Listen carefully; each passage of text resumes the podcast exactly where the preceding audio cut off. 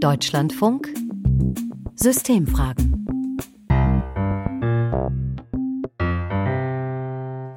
Am 25. November ist der internationale Tag zur Beseitigung von Gewalt gegen Frauen. Ein Tag, der alljährlich ins Gedächtnis ruft, was traurige Realität ist. Also ich habe meine erste Gewalterfahrung gemacht, da war ich drei oder vier Jahre. Ähm, es war mein eigener Vater, der meine Mutter misshandelt hat, Messer an die Kehle gehalten hat, geschlagen hat und später nachher mit elf selber Gewalt erfahren am eigenen Körper. Das sagt eine Frau, die mit ansehen musste, wie ihrer Mutter Gewalt vom Partner angetan wurde und die später auch selbst betroffen war. Oft ist es eine Gewaltspirale, aus der viele nicht herauskommen, weil ihnen die Kraft fehlt, sich zu befreien oder die kein Gehör finden in ihrem Umfeld. Wie verbreitet ist hierzulande Gewalt gegen Frauen? Wie vielfältig sind die Formen? Was hält so viele davon Betroffene ab, Anzeige zu erstatten? Und warum ist bei uns das Entsetzen oft nur von kurzer Dauer über Femizide, also der Tötung von Frauen, weil sie Frauen sind, weil sie sich etwa von ihrem Partner trennen wollten oder getrennt haben?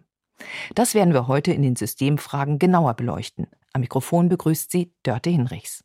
Als am 11. Juli der bundesweite Bericht zur häuslichen Gewalt 2022 vorgestellt wurde, verzeichnete der über 240.000 Gewaltopfer, ein Anstieg von 8,5 Prozent im Vergleich zum Vorjahr. Und Bundesinnenministerin Nancy Faeser lieferte noch weitere Zahlen. Die Gewalt durch Partner und Ex-Partner ist sogar um 9,4 Prozent gestiegen 157.550 Fälle von Partnerschaftsgewalt hat die Polizei 2022 registriert. Das bedeutet, jeden Tag gibt es 430 Fälle von Gewalt durch Partner oder Ex-Partner in Deutschland. Vier von fünf Opfern bei Partnerschaftsgewalten sind Frauen. Die polizeiliche Kriminalstatistik bildet nur das sogenannte Hellfeld ab also die angezeigten Fälle. Es lässt sich nicht daraus ablesen, ob die Gewalt tatsächlich zugenommen hat oder ob die Betroffenen sich häufiger getraut haben, Anzeige zu erstatten. Klar ist aber, dass es ein großes sogenanntes Dunkelfeld gibt, dass viele körperliche Misshandlungen, auch Stalking und Psychoterror, gar nicht in den Statistiken auftauchen, weil sie nicht öffentlich werden. Wie ist das für die mehrheitlich betroffenen Frauen selbst, die oft über Jahre Gewalt erlebt haben? Und wie versucht man, Licht ins sogenannte Dunkelfeld zu bringen, um das Ausmaß und die Vielfalt von Gewalt sichtbar zu machen? Welche Forschungen gibt es dazu? Meine Kollegin Katja Bülow hat dazu recherchiert und von ihr erfahren wir jetzt mehr dazu. Katja, wie bist du überhaupt an die Frauen herangekommen, die Gewalterfahrung gemacht und auch davon erzählt haben? Ja, die habe ich beim Rostocker Verein Starkmachen getroffen. Das ist ein Verein, der hat sich zum Ziel gesetzt, Menschen auf dem Weg in ein gewaltfreies, selbstbestimmtes Leben zu helfen. Er betreut hier in der Stadt unter anderem auch das Frauenhaus, macht Anzeige- und Prozessbegleitung, verschiedene Projekte und darunter auch eine Selbsthilfegruppe, in der es um den Kreislauf von Gewalt und Sucht geht. Was haben denn die Frauen über ihre Gewalterfahrung berichtet? Vor allem, dass sie erst ganz oft überhaupt nicht ernst genommen wurden. Also ich habe es meiner Oma gesagt. Ich habe bei meiner Oma gelebt. Ich habe ihr sogar den Mann gezeigt aus dem Fenster und sie erstarrte und hat aber nichts gemacht. Ich habe die Zusammenhänge nicht, nicht verstanden. Für mich war es ja normal, die Gewalterlebnisse. Also auch da noch. Ne? Egal wie lange es her ist, es war jemand an deinem Körper. Du hast Gewalt gespürt. Und das geht nicht einfach weg. Das muss man verarbeiten. Das, da kann man nicht auf Zeit hoffen und auch nicht die Zeit halt alle Wunden. Also ich möchte mal behaupten, hier ist es das Gegenteil. Das bricht sich irgendwann seinen Weg. Mein, mein Wunsch ist, dass jede Frau es sich wert ist, für sich zu kämpfen, sich das nicht gefallen zu lassen und sich Hilfe holen in einer Beratungsstelle. Ja, das brennt sich ein, diese Erfahrung. Und diese Frauen, die haben ja auch tatsächlich irgendwann sich Hilfe gesucht, zum Beispiel in Beratungsstellen. Einige haben Anzeige erstattet, was aber ja auch nicht unbedingt die Regel ist, oder? Nein. Und deshalb ist es interessant, nicht nur die in den Blick zu nehmen, die Anzeige erstatten, also im sogenannten Hellfeld sich bewegen, sondern auch zu schauen, wie verbreitet sind Gewalterfahrungen bei Frauen überhaupt. Viktimisierung von Frauen durch häusliche Gewalt, Stalking und sexualisierte Gewalt. Das ist der Titel einer vor kurzem veröffentlichten Studie des Sexualwissenschaftlers Professor Dr. Heinz-Jürgen Voss von der Hochschule Merseburg. Er hat am Beispiel Sachsen versucht, auch das sogenannte Dunkelfeld zu beleuchten, also all die Fälle von Gewalt gegen Frauen, die von keiner Polizeistatistik erfasst werden. Und was ist dabei herausgekommen? Zahlen, die es wirklich in sich haben. Also solche Sachen wie Hinterherpfeifen, aufdringliche Blicke, Sprüche, die als unangemessen empfunden werden, das kennen neun von zehn Frauen, das ist völlig normal. Sexualisierte Gewalt, zu sexuellen Handlungen gezwungen zu werden, das haben 30 Prozent der Befragten erlebt, 15 Prozent sogar mehrfach und den Versuch, das zu tun, sogar mehr als die Hälfte, fast immer im eigenen Wohnumfeld. Und zwar durch alle Bevölkerungsgruppen hindurch, bei Gutverdienenden genau wie bei Geringverdienenden, bei Gebildeten fast genauso häufig wie bei weniger Gebildeten. Ein Punkt, der Professor Voss dabei ziemlich überrascht hat. Dass gar nicht unbedingt jeweils der körperliche Übergriff das Entscheidende ist für einen hohen Leidensdruck, sondern dass gerade die Begleitumstände sind, also dass Personen bedroht werden, gegebenenfalls auch nicht körperlich bedroht werden, erpresst werden, beispielsweise mit Bildern, dass das dazu führt, dass ein starker oder sehr starker Leidensdruck von Personen vorhanden ist. Was wiederum im Umgang mit den betroffenen Frauen bedeutet, dass auch diese nicht körperliche Gewalt sehr ernst genommen werden muss. Tatsächlich ist das allerdings oft nicht der Fall. In unserer Gesellschaft neigt man eher dazu, solche Erfahrungen zu bagatellisieren. Wie haben denn die Wissenschaftler überhaupt ihre Studie angelegt? Also wen haben sie wie befragt? Sie haben in den Medien zur Beteiligung aufgerufen, ganzseitige Anzeigen geschaltet, Plakate in Bussen aufgehängt, Vereine und Verbände angesprochen, die Freiwillige Feuerwehr, die Kirchen. Und dann haben sie zweigleisig weitergemacht. Erstmal haben sie online mehr als 1300 Frauen befragt, wobei manche Frauen, die kein Smartphone und keinen Computer hatten, die sind einfach in die Hochschule gekommen, weil sie unbedingt mitmachen wollten. Und es gab auch qualitative Interviews mit Frauen mit Behinderung und Frauen mit Migrations- und Fluchtgeschichte, wobei sich dann gezeigt hat, dass die Unterschiede zu den anderen eigentlich gar nicht so groß waren. Jetzt könnte man natürlich sagen, dass man so nur bestimmte Frauen erreicht, dass das alles gar nicht repräsentativ ist. Aber Professor Voss sagt, das ist bei diesem Thema ohnehin kaum zu vermeiden. Es gibt so viele Tabus, es ist so vielschichtig. Manche wollen nicht darüber reden, weil sie gerade betroffen sind, andere wollen gerade deswegen unbedingt darüber reden. Also das Thema ist wirklich schwierig. Sind denn die Ergebnisse auch auf andere Regionen in Deutschland übertragbar? Ja, davon gehen die Merseburger aus. Es gab auch schon ähnliche bundesweite Befunde. Professor Voss sagt, es war eher der Ausgangspunkt auch von solch einer Erhebung für Sachsen, dass wir da teilweise die Situation hatten, dass einzelne Landkreise gesagt haben, nein, bei uns gibt es sowas nicht. Bei uns gibt es keine Gewalt gegen Frauen und bei uns gibt es keine sexualisierte Gewalt gegen Frauen, so dass nochmal die detaillierte Studie direkt für Sachsen erforderlich war. Und deshalb war es uns zum Beispiel wichtig, dass wir auch alle Landkreise einigermaßen abgebildet haben in der Stichprobe, was uns auch ganz ganz gut gelungen ist. Wir haben sowohl den städtischen, den urbanen Raum erfasst, als auch die mittleren Städte, als auch die dörfliche Umgebung.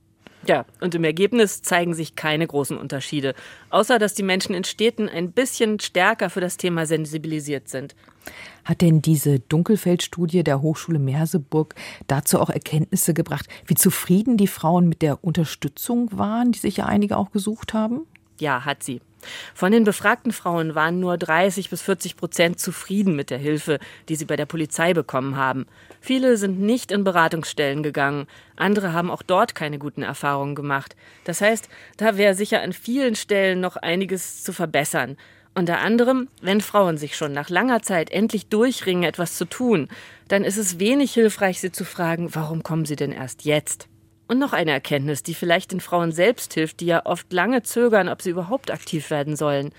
In den allermeisten Fällen hilft es, eine Anzeige zu erstatten, sagt Professor Voss. Egal wie der weitere Verlauf ist nach einer Anzeigeerstattung, sehen wir deutlich, dass diejenigen Personen, die Anzeige erstattet haben, dann am Ende auch mit der Entscheidung zufriedener sind. Und zwar auch, wenn sie zum Beispiel vor Gericht kein Recht erhalten. Gerade wenn äh, schwere Gewalt erfahren wurde, dann entsteht da häufig eine Traumatisierung mit. Das bedeutet, eine widerspruchsfreie Erzählung ist quasi nicht möglich. Und das kann aber dazu führen, dass eben gerade eine Frau dann vor Gericht nicht Recht erhält. Und trotzdem sehen wir im weiteren Verlauf, dadurch, dass das Delikt so ernst genommen wurde, verfolgt wurde, dass die Frau auch mit der Entscheidung dann am Ende zufriedener ist. Also die Gewalttat anzuzeigen, ist offensichtlich ein erster wichtiger Schritt. Was kann von Gewalt betroffene Frauen noch helfen? Beratungsstellen, die sollten sich viel stärker nicht nur um die Betroffenen kümmern, sondern auch um das Umfeld. Die Studie hat nämlich gezeigt, dass sich die Frauen oft gar nicht gleich an Experten wenden, sondern eher an Freundinnen. Es muss also darum gehen, das gesamte Umfeld zu stärken. Und es ist auch ganz einfach wichtig, möglichst früh für das Thema zu sensibilisieren. Wie könnte das konkret aussehen? Da sind wir beim Stichwort Lehrerbildung. Zurzeit ist es so, dass 80 Prozent der Lehrkräfte an unseren Schulen im Studium nie gelernt haben, wie man mit Schülern eigentlich über das Thema Sex redet. 92 Prozent wissen nicht, wie sie dabei mit sexueller Gewalt umgehen sollen. Zu tun ist also insgesamt noch eine ganze Menge. Es gibt zu wenig Plätze in Frauenhäusern, zu wenig Fachberatungsstellen, zu wenig Traumaambulanzen, um den betroffenen Frauen zu helfen. Vielen Dank, Katja Bülow, für diese erhellenden Erkenntnisse aus einer sächsischen Studie über das Dunkelfeld zu Gewalt gegen Frauen. Es gibt also großen Handlungsbedarf und der Staat steht da durchaus in der Pflicht. Denn seit 2018 ist das Übereinkommen des Europarats zur Verhütung und Bekämpfung von Gewalt gegen Frauen und häuslicher Gewalt, kurz Istanbul-Konvention, geltendes Recht auch in Deutschland. Damit einhergeht die Verpflichtung, der Entstehung von Gewalt entgegenzuwirken, Gesetze zu erlassen, die die Gewaltformen unter Strafe stellen, Betroffene zu schützen, Taten aufzuklären und zu sanktionieren. Allerdings, laut Staatenprüfung zur Umsetzung der Istanbul-Konvention in Deutschland fehlt eine konsequente Umsetzung wirksamer Schutzmaßnahmen. Verstöße dagegen würden nicht angemessen geahndet und Sanktionen hätten nur einen geringen Abschreckungseffekt. Etwas, das unter anderem auch die Juristin Asha Hedayati beklagt und den Finger in die Wunde legt in ihrem gerade erschienenen Buch Die stille Gewalt, wie der Staat Frauen allein lässt. Manchmal kommt auch jede Hilfe zu spät. Jeden dritten Tag stirbt in Deutschland eine Frau durch ihren derzeitigen oder vorherigen Partner. Und wenn in den Medien oft die Rede ist von Ehrenmord, Beziehungstragödie oder Eifersuchtsdrama, dann lenkt das davon ab, was es tatsächlich ist. Ein Mord, der meistens eine lange Vorgeschichte hatte. Oder auch ein Femizid, die Tötung von Frauen, weil sie Frauen sind. Darüber habe ich mit Deborah Hellmann gesprochen, die schon lange zu Gewalt gegen Frauen forscht. Sie ist Psychologin und Professorin an der Hochschule für Polizei und öffentliche Verwaltung in Nordrhein-Westfalen. Und von ihr wollte ich zunächst wissen, warum diese Femizide, die vielen durch Partnerschaftsgewalt getöteten Frauen 2022, für keinen länger anhaltenden Aufschrei sorgen. Ich glaube, dass das unterschiedliche Gründe hat. Wenn eine Frau getötet wird, gerade wenn es zum Beispiel durch den Ex-Partner passiert ist und wenn es eine junge Frau war, dann ist teilweise vielleicht auch aufgrund von medialer Berichterstattung das Entsetzen kurzfristig hoch.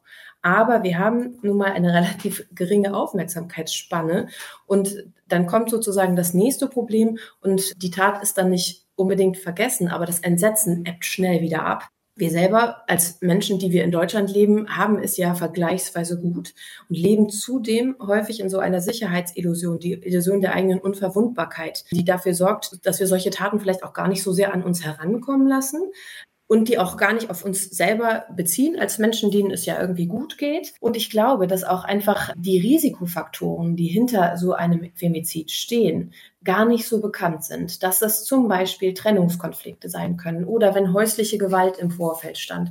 Das sind Faktoren, die häufig einem Femizid vorangehen. Und dieses Bewusstsein, ich glaube, das fehlt noch in der breiten Bevölkerung, dass man denkt, ein Femizid, das ist eine Seltenheit, mir passiert das sowieso nicht, ich kenne vielleicht auch niemanden glücklicherweise, der das passiert ist.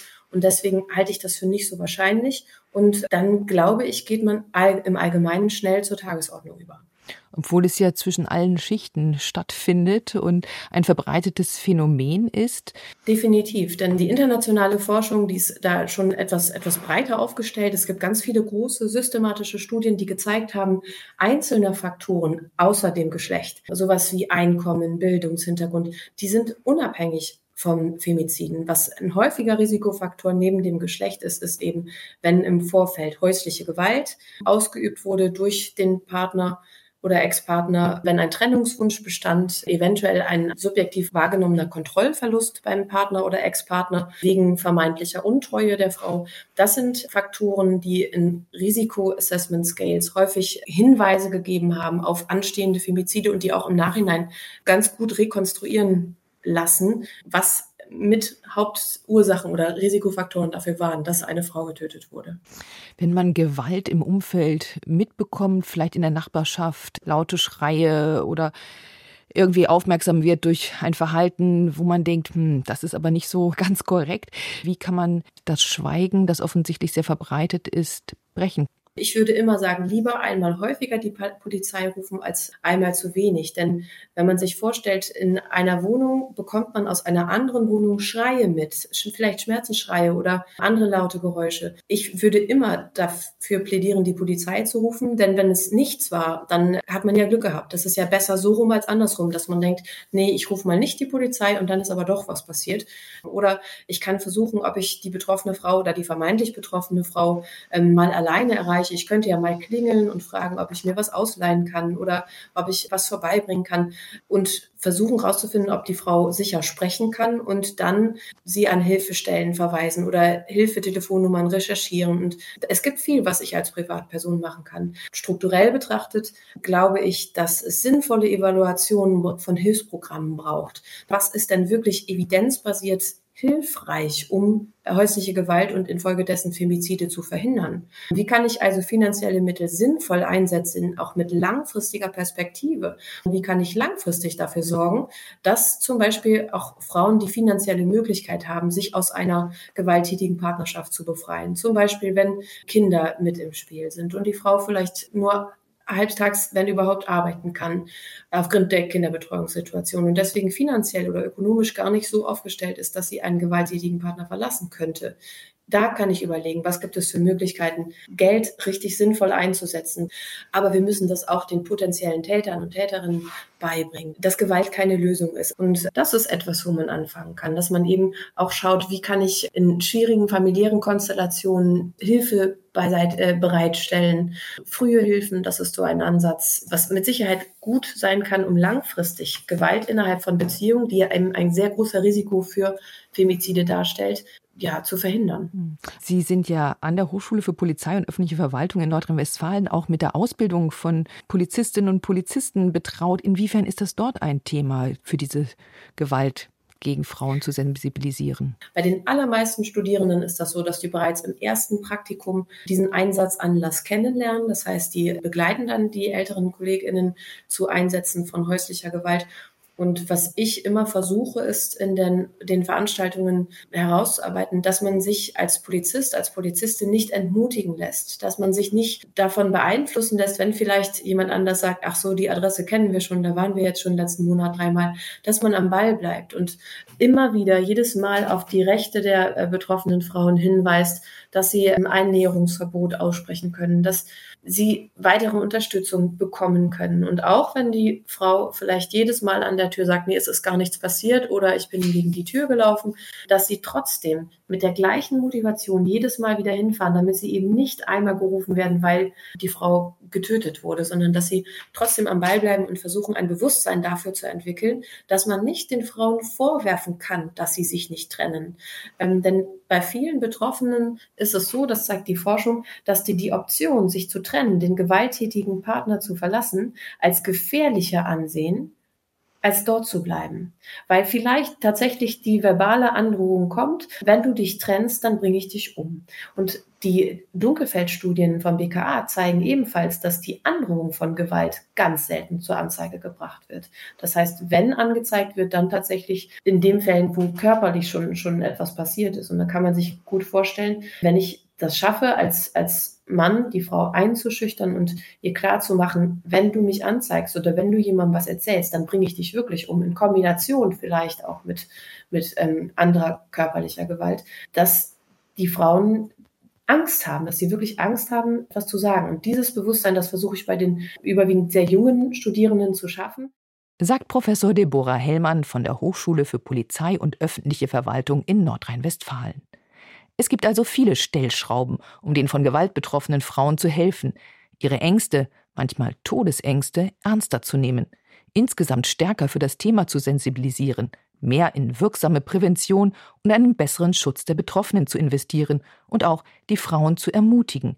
Am Ende der heutigen Ausgabe der Systemfragen mit Dörte Hinrichs am Mikrofon soll eine von Gewalt Betroffene das letzte Wort haben, die sich an ebenfalls Betroffene wendet. Ich möchte den Frauen, die das gerade erleben, die in so einer Situation sind, Mut machen und sagen, es ist nicht normal. Und auch wenn es im Moment so scheint, dass es keinen Ausweg gibt, es gibt ein Leben danach ohne Gewalt. Und es müsst ihr euch wert sein, euch das zu erkämpfen. Und wenn wir damit nur eine einzige Frau erreichen, dann haben wir viel getan, dann haben wir viel geschafft.